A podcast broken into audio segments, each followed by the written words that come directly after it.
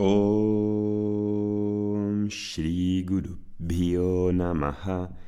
हरिः ॐ। सरस्वती नमस्तुभ्यं वरदे कामरूपिणी विद्यारम्भं करिष्यामि सिद्धिर्भवतु मे सदा। ॐ Muy buenos días, Namaste, ¿qué tal estáis? Hemos acabado ya este miniserie del tema de Ayurveda y voy a conclu- concluir con unos audios eh, la secuencia del viaje de autoconocimiento que es en la que estábamos. Ayer en la clase de Bhagavad Gita, de uno de los grupos que tenemos de Bhagavad Gita en la escuela, les hice un resumen, que habían acabado el tema, el capítulo 2 de la Bhagavad Gita, y hice un resumen para que pudiesen tener una visión más completa después de haberlo estudiado en profundidad verso a verso. Este capítulo 2 es uno de los más importantes y hace un resumen de los dos temas fundamentales de la Bhagavad Gita, que son el conocimiento de uno mismo, Brahma Vidya, y el conocimiento de cómo prepararse, de cómo vivir una buena vida, que le llamamos Yoga Vidya. Vidya es el conocimiento, el conocimiento del yoga, de una buena vida. Dentro de estos dos temas que se desarrollan aquí, tiene un desarrollo eh, sintético. Estos temas, el autoconocimiento y la preparación de una de la personalidad, de la mente para poder asimilarse con autoconocimiento, se va desarrollando a lo largo de los capítulos. Y en este capítulo 2, pues tiene una introducción somera eh, en la que le dedica varios versos, pero es una en forma de semilla que luego va a ir completándolos a lo largo de esos 18 capítulos.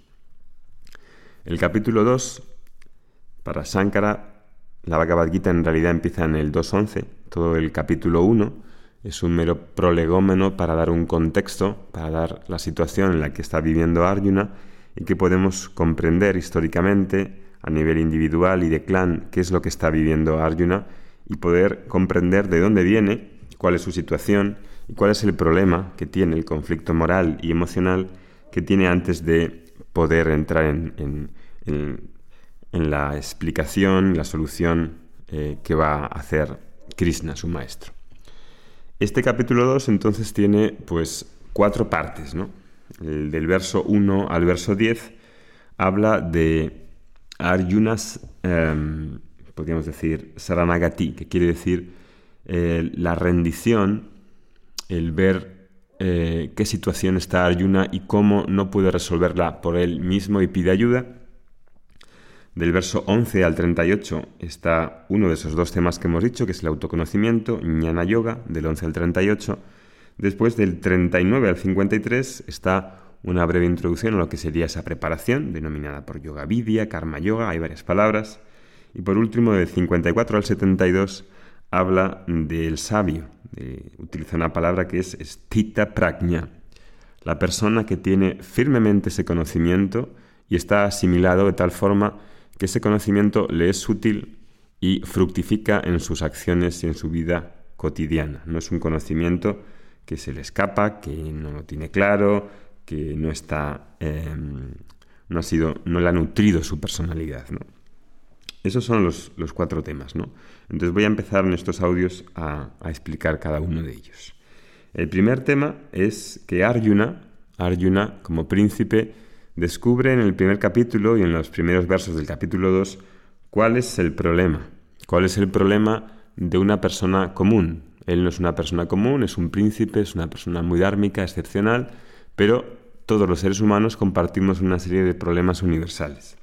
Y él descubre el problema del samsara. Samsara es una palabra sánscrita que hace referencia al dar vueltas, no salir de la situación, es una situación en la que eh, implica un devenir, a pesar de que cambie ciertas cosas, a pesar de que eh, me crea ver diferente, a pesar de que cambie de pareja, de trabajo, siempre subsiste un, una sensación de insuficiencia, de eh, deficiencia, de, no completitud, Y esto es lo que indica samsara. Samsara es una rueda, una especie de dar vueltas sobre lo mismo en la que nunca resuelvo el problema fundamental, no los problemas eh, no fundamentales. Entonces aquí, en, este capítulo 2, al comienzo, Krishna, eh, podemos entender que el, problema de samsara consiste en tres cosas. Uno se llama raga, otro shoka y otro moja. ¿Qué quiere decir? Raga es el problema de la dependencia psicológica. También podemos traducir como apego. Apego, ¿no?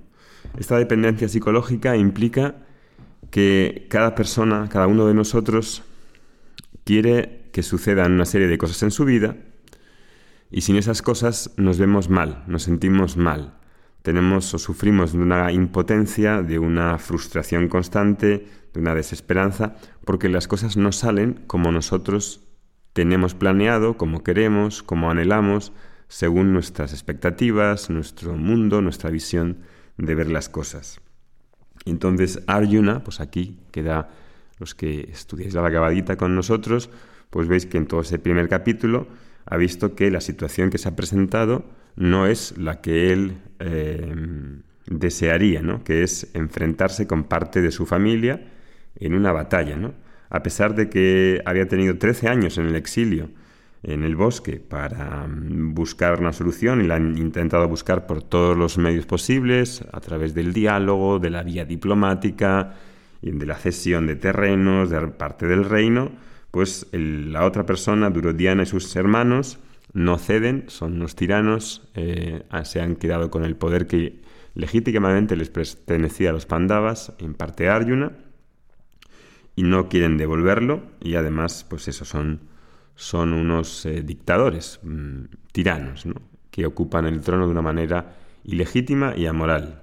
Entonces, eh, aunque Arjuna y sus hermanos ya habían planeado cómo poder eh, recuperar el reino, en el momento de que se sitúa ahí en la batalla y ve a sus, aparte de sus familiares, como su abuelo, su maestro, delante, enfrente del bando enemigo, ahí es cuando realmente, aunque intelectualmente lo tenía claro antes y había decidido, y están ya precisamente pues en medio de una batalla, a punto de comenzar, ahí es cuando ve las caras y los rostros de manera cerca de las personas allegadas a él y queridas, y ahí se viene abajo emocionalmente. Ahí no puede seguir, pide ayuda porque lo que, lo que le impide luchar es precisamente ese raga, esa dependencia emocional que tiene con parte de su familia, ¿no? como especialmente con su abuelo y con su eh, maestro. Entonces ahí el tema que tiene no es un tema de, discernir, porque esto ya lo había tenido claro antes, pero en ese momento pues parece que la situación le puede y no puede, mm, no puede seguir lo que había antes planeado. Y ahí pues, surge este tema del profundo eh, apego, dependencia psicológica que él tiene, a pesar de que todos los que están en el bando contrario están apoyando a una persona que es adármica, moral, eh, que representa la maldad en todas sus vertientes y tienen parte de responsabilidad, a pesar de eso, a pesar de que están transgrediendo las leyes morales y están eh, con su conducta afirmando que se han puesto mm, del lado del bando que representa, en este caso, pues la Dharma, a pesar de eso, es como si dijera, caramba, sí, ya lo sé, pero ¿qué hago? Eh, ¿Peleo? ¿No peleo? ¿Está bien luchar contra parte de mi propia familia, aunque sean claramente responsables de una conducta amoral y ahí tiene unas dudas y se ve que no puede claramente mm, tomar una decisión y esa decisión es la que le va a pedir más tarde a Krishna cuando él mismo se haya aclarado y cuando haya visto que él mismo en sí no tiene la solución, a pesar de que cree que tiene la solución, a pesar de que va a darle todo un sermón durante el capítulo 1 y el comienzo del capítulo 2 a Krishna, Krishna no habla ni mu, no dice ni una sola palabra porque de momento no le ha pedido ayuda, simplemente está haciendo él un speech, un, sermón con una filosofía que es totalmente insostenible, que no se puede eh, sostener argumentalmente porque todo lo que dice es una falacia, pero que viene provocada por ese desazón, desapego, por esa frustración de que las cosas pues no salen como uno quiere. Y aquí estamos contando este caso de Arjuna, pero podríamos contar el caso para nosotros mismos. ¿Qué formas nos frustran en el día, en nuestra cotidianidad, cuando advertimos que eh, las cosas pues, no salen como estamos planeando? Hay obstáculos, hay personas que se ponen en nuestro camino y tenemos una serie de expectativas que en la mayor parte de los casos no son relativas, porque esperamos demasiado, demasiado para nuestro bienestar, seguridad, paz de los demás y del mundo en general. Y ahí entonces Arjuna refleja este primer problema que caracteriza al samsara, que es el raga, la profunda dependencia psicológica, la profunda eh, apego eh, caracterizado con esta imposibilidad emocional de seguir lo que ya habían pensado como clan, no puede seguir, tira las flechas, se sienta en el carro y se queda apabullado ahí de una manera que nunca antes había visto en la talla de un guerrero como Arjuna. Este raga no viene solo, esta frustración, esta eh, dependencia psicológica es un mal eh, emocional en el que sus recursos anímicos, su capacidad intelectual de decidir y de ver las cosas claras se ve afectada. Entonces, este apego, esta dependencia, produce un sufrimiento, produce un dolor, y este dolor, este dolor, pues eh, se refleja en esa incapacidad, en la confusión, moja, que es el tercero de los elementos que caracterizan al samsara. Moja es la incapacidad de juzgar las cosas adecuadamente, es la incapacidad de decidir cuál es el curso de acción que va a tomar una persona haciendo lo que tiene que hacer, viendo las cosas claras, ¿no?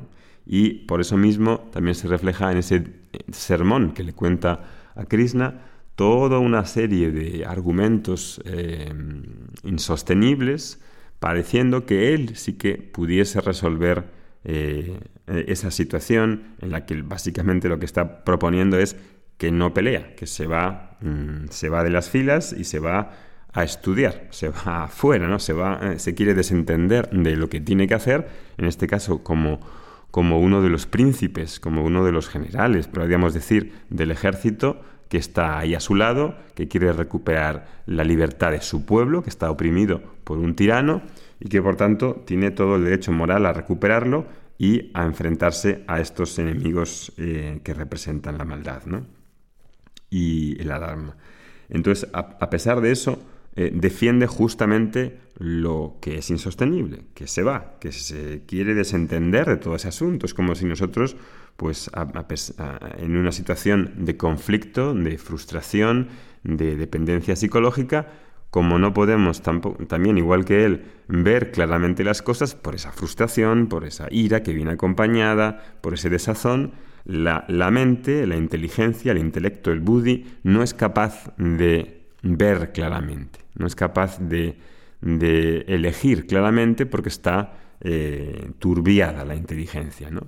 Y ahí él sigue durante todo ese capítulo contando una serie de cosas que Krishna le mira asombrado, pero no dice nada porque a él todavía no le ha preguntado, no le ha dicho, mira, no tengo solución, por mucho que te esté contando esto, eh, pues la verdad es que no tengo ni idea.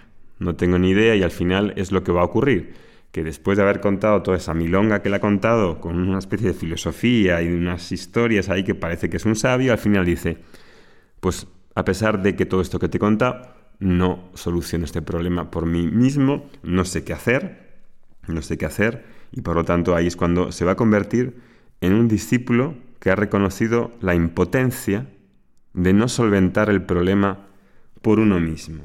Y ese va a ser uno de los aspectos que van a hacer que se pueda vaciar y pueda confiar en una persona que sí que tiene una solución a la que va a escuchar con reverencia, con confianza y a la que va a poder entregarse. Y eso es lo que veremos en el próximo audio. Om Shanti Shanti Shanti Harihi Om